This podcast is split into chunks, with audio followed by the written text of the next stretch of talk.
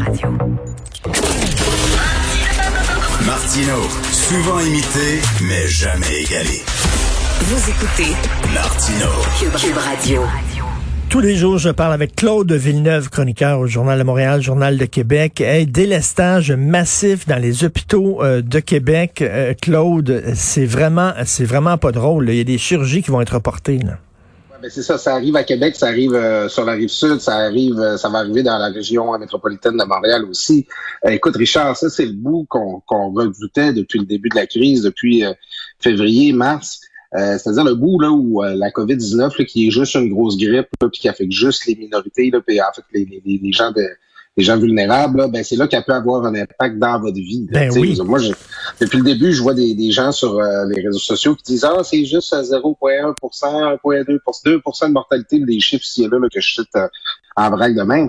Euh, mais c'est évident que les chances d'un individu en bonne santé d'attraper la COVID et d'en mourir sont faibles. Par contre, le jour où les hôpitaux sont plus capables d'absorber tous les malades de la COVID, le risque où si tu as un accident d'auto ou tu fais un infarctus, que tu puisses être soigné correctement, euh, plus faible. C'est là que la COVID fait une surmortalité, qu'elle qu'elle fait plus de victimes, quand les hôpitaux sont plus capables de soigner les malades, disons, guillemets, normaux. Ben c'est ça, c'est des dommages collatéraux extrêmement importants. là. C'est pas rien que l'histoire des gens qui vont mourir de la COVID. Comme tu dis, c'est vrai que euh, bon, c'est un faible pourcentage de la population, mais là, c'est que ça a un impact sur les gens là, qui, qui attendent des chirurgies.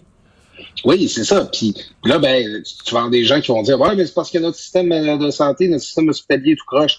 Euh, non, t'as peu. Là. Les, les hôpitaux, là, ils débordent au Québec, ils débordent au Texas, ils débordent, ils débordent dans les Dakota, ils, ils débordent en Europe aussi. C'est que les systèmes hospitaliers sont basés sur la prémisse qu'il n'y a pas beaucoup de gens qui sont malades en même temps. On peut pas avoir 8 millions Hmm. de lits d'hôpitaux là, qui attendent le jour où on va être malade chacun notre tour. Là. C'est ça. Donc, la, la, la, sur, euh, la surcapacité là, qui, est, qui, qui est causée par, ben, en fait, qu'on expérimente à tous les ans en janvier avec la grippe, ben là, on va avoir la COVID en plus. C'est là-dedans qu'on rentre. Puis c'est c'est c'est ce qu'on s'achetait là comme problème là avec la période des fêtes. Puis là, ben, on a décidé de pas se ressembler à Noël, mais on est déjà en surcapacité. Alors, c'est très inquiétant là, pour la, la situation. Ben, c'est très inquiétant parce que si les gens euh, respectent pas les consignes sanitaires pendant le temps des fêtes, ça, ça veut dire que c'est sûr là, qu'il va avoir un impact, il va avoir un prix à payer en janvier.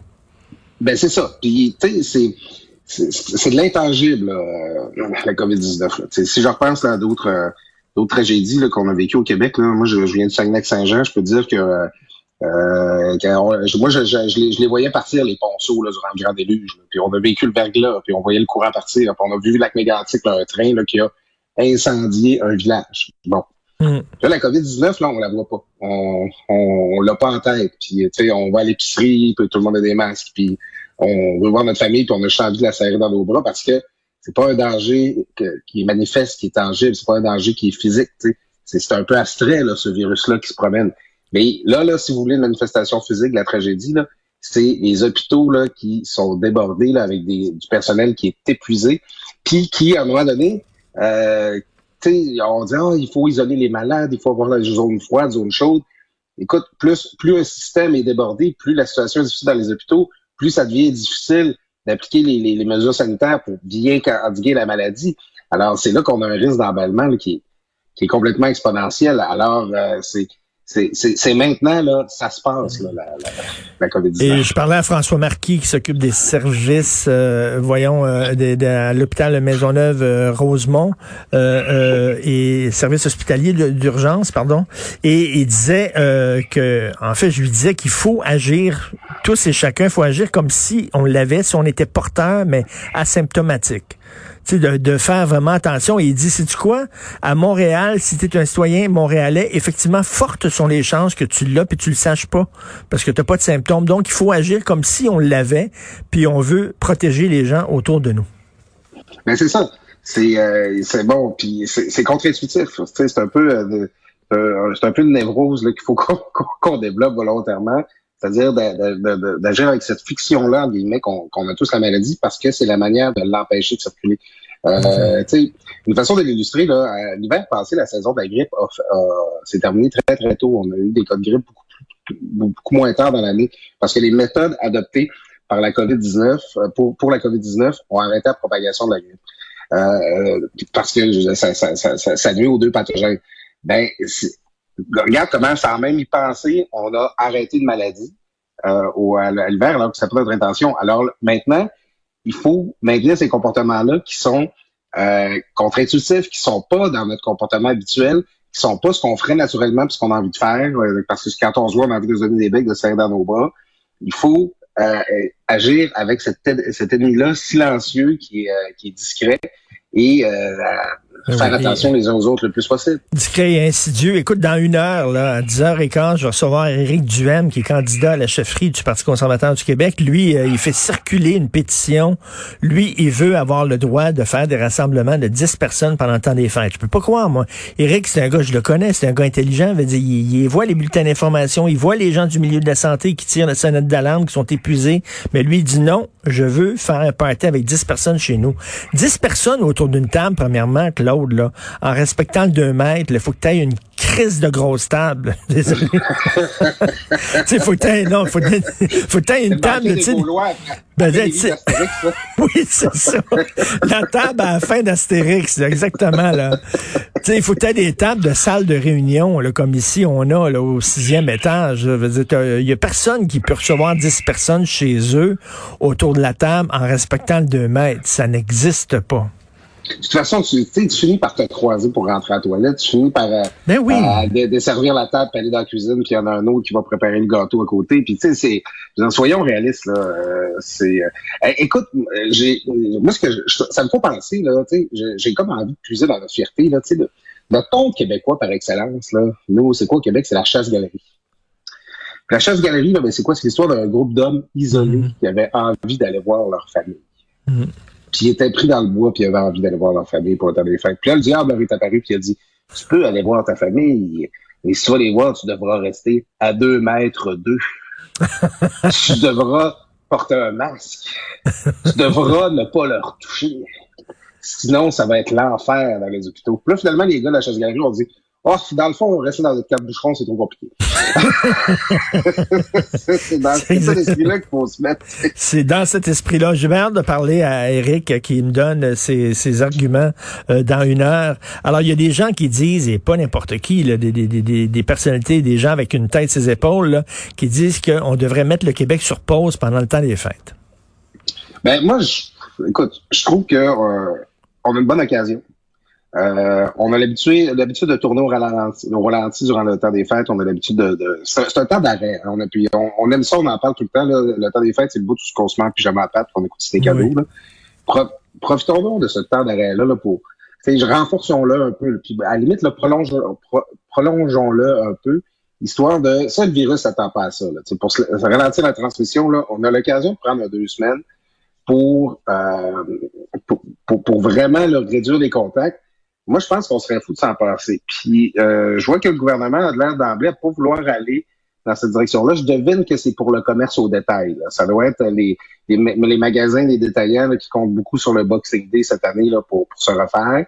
Euh, moi, si j'étais le gouvernement, je la considérerais beaucoup cette option-là, de remettre le Québec complètement sur pause pendant le mois de mars pour, pour deux semaines, afin d'éviter d'avoir besoin de le faire en janvier ou en février. Mais c'est c'est pas facile, cela dit, la pandémie. Hein? Euh, j'ai eu un petit down hier, je me disais, tabarn, tu sais, je me demandais quel jour on était. Toutes mes journées se ressemblent.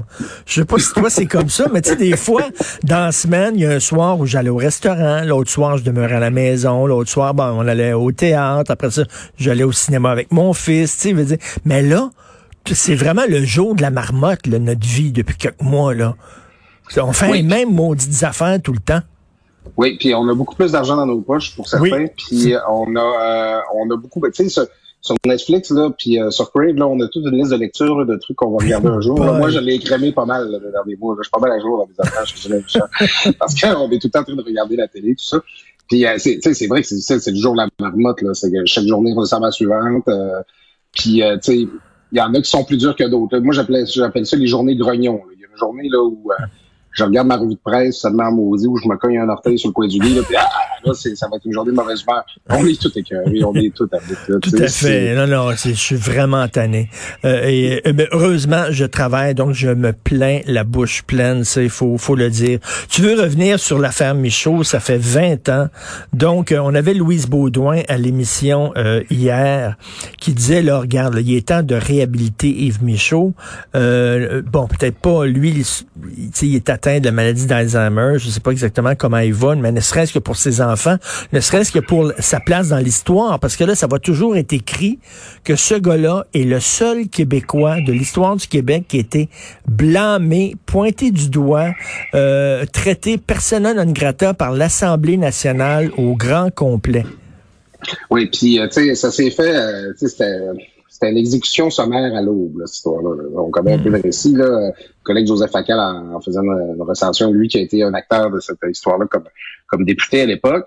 Euh, les, c'était juste avant une période de questions. Ils sont fait dire, bon, on va adopter une, motion là, au Parti québécois, on va adopter une motion là, conjointe avec les libéraux pour dénoncer propos du Michaud. Tout le monde dit, ah, OK, les gens n'avaient pas trop pris connaissance de ça. Puis ils ont adopté là, cette motion-là, qui a une portée symbolique, là, qui a pas... Euh, ça, on n'a pas jeté Michaud en prison, mais on l'a mis au pilori, on l'a condamné euh, de, des, des, corps politiques les plus importants euh, qu'on a, c'est l'Assemblée nationale, sans qu'il y ait plus de se faire entendre, sans qu'on ait pu discuter de ses propos. C'est comme, c'est un peu une tâche sur euh, nos institutions, une tâche sur notre démocratie. Puis ça fait des années qu'on parle de ça. Ça va faire, ça fait 20 ans là, ces jours-ci que ça se passe. Moi, je dis, euh, tu sais, réglons donc le problème. Là. à l'époque, moi, quand j'étais en politique, il y avait encore de la résistance là, pour faire adopter une motion là, qui irait dans le sens contraire il y avait des députés qui, avaient voté à l'époque pour, puis qui voulaient pas se dédier. Présentement, là, il reste un seul député à l'Assemblée nationale qui était là en l'an 2000 quand mmh. cette euh, motion-là été adoptée, puis c'est François Legault. François mmh. Legault, il, il aime pas ça quand on le dit, mais c'est le doyen de l'Assemblée nationale. Alors, euh, ça pourrait peut-être être un beau geste de M. Legault que de d'initier lui-même là, l'adoption d'une résolution là, pour euh, passer par-dessus ça. Là, Mais là, euh, Mme Baudouin, Madame Baudouin m'expliquait ça, comment ça s'est fait. Là. Elle dit, on savait même pas exactement ce qu'avait dit Yves Michaud. On nous a dit, on fait une motion contre lui. Moi, je peux pas croire que des gens ont voté sur une motion condamnant un homme alors qu'il avait même pas vraiment entendu ses propos. Un peu bizarre quand même. Mais, c'est problématique en partant. Sur le processus, là, c'est super problématique. Puis sur les propos, euh, on, on, s'est aperçu très rapidement qu'on a donné euh, aux propos de Michaud une portée qu'il n'avait absolument pas. Tu euh, il avait accusé d'avoir tenu des propos antisémites, alors que Michaud, c'est un admirateur du peuple, juif. Là, c'est, c'est, un, c'est, un homme qui est entouré de, de, de, qui, qui, est très, très, présent dans, les réseaux euh, juifs, qui, compte beaucoup d'amis. C'est, c'est pas quelqu'un qui pense du mal des juifs, c'est pas vrai. Et euh, ben c'est ça, ça, ça honore pas les gens qui ont participé à cette histoire-là, ça n'honore pas, ça pas l'institution qui est l'Assemblée. Mais, mais qu'est-ce qu'il avait dit exactement, Michaud? Mais ben, il avait dit que le, peuple québécois devrait s'inspirer du peuple juif dans ses luttes, puis dans sa résilience, puis dans sa justement c'était pas des, des propos euh, antisémites. Euh, c'est ça, c'était des propos euh, plutôt euh, plutôt positifs. Il y avait il y avait un passage controversé par contre où il disait bon tu sais il y avait des gens justement qui disaient ouais ben là tu peux comparer la, la lutte des Québécois à la peuple celle du peuple juif, tu ne pas exagérer un peu. Puis il avait dit ben les juifs ont pas le monopole de la souffrance. Bon là, c'est là que c'est plus euh, c'est plus touché un peu dans le sens que c'est c'est sûr que le récit du peuple juif, il y a plus beaucoup de douleur là-dedans. Puis mhm. comparer nos, nos débats avec ceux euh, que, les Juifs ont vécu, c'est gros. Ben oui. Euh, mais, mais là, tu sais, par rapport à ça, tu peux dire, ah oh, ben là, il fait chaud, je trouve que tu exagères un peu. Tu dis pas, il fait chaud, je te condamne du tribunal de l'Assemblée nationale. Tu sais, c'est c'est ça, on peut dire, on peut dire, c'est des propos un peu questionnables, etc. Mais de là à une condamnation, et on dirait que le régime soviétique, là. Mais c'est surtout que, surtout que c'est jamais arrivé. C'est, l'Assemblée nationale n'est pas un tribunal qui sert à euh, dire c'est quoi les propos qui sont bons, puis les propos qui sont pas bons. Surtout dans le contexte actuel qu'on a là. Euh, euh, tout le débat qu'on a sur les, certaines choses qu'on peut dire ou qu'on peut ne pas dire en public. On veut-tu vraiment s'embarquer là-dedans, conférer à l'Assemblée nationale un rôle là, de, de, sanctionner certains propos. Là. Non, c'est pas un tribunal. Ben non. Ben c'est un forum partisan. Exactement. C'est pas un tribunal. Donc, effectivement, faudrait... j'ai déjà soupé avec euh, Yves Michaud, moi. Puis c'était comme euh, c'est comme l'ancêtre de, de Mathieu Bock-Côté. Quelqu'un avec une, culture incroyable et une facilité de parole. Il parlait, c'était de toute beauté de l'entendre. Et euh, je suis sûr c'est le grand-père de Mathieu Bock. va chercher au, oui, oui. d'une conversation. Oui, oui, oui. Puis il aimait, il aimait, beaucoup aussi euh, montrer qu'il y avait de la culture, M. Michaud. Là. Il en mettait beaucoup. Là. Mais c'était quand même euh, intéressant. Merci beaucoup, Claude. Bonne journée. On se reparle demain. Merci, Richard. Bonne journée.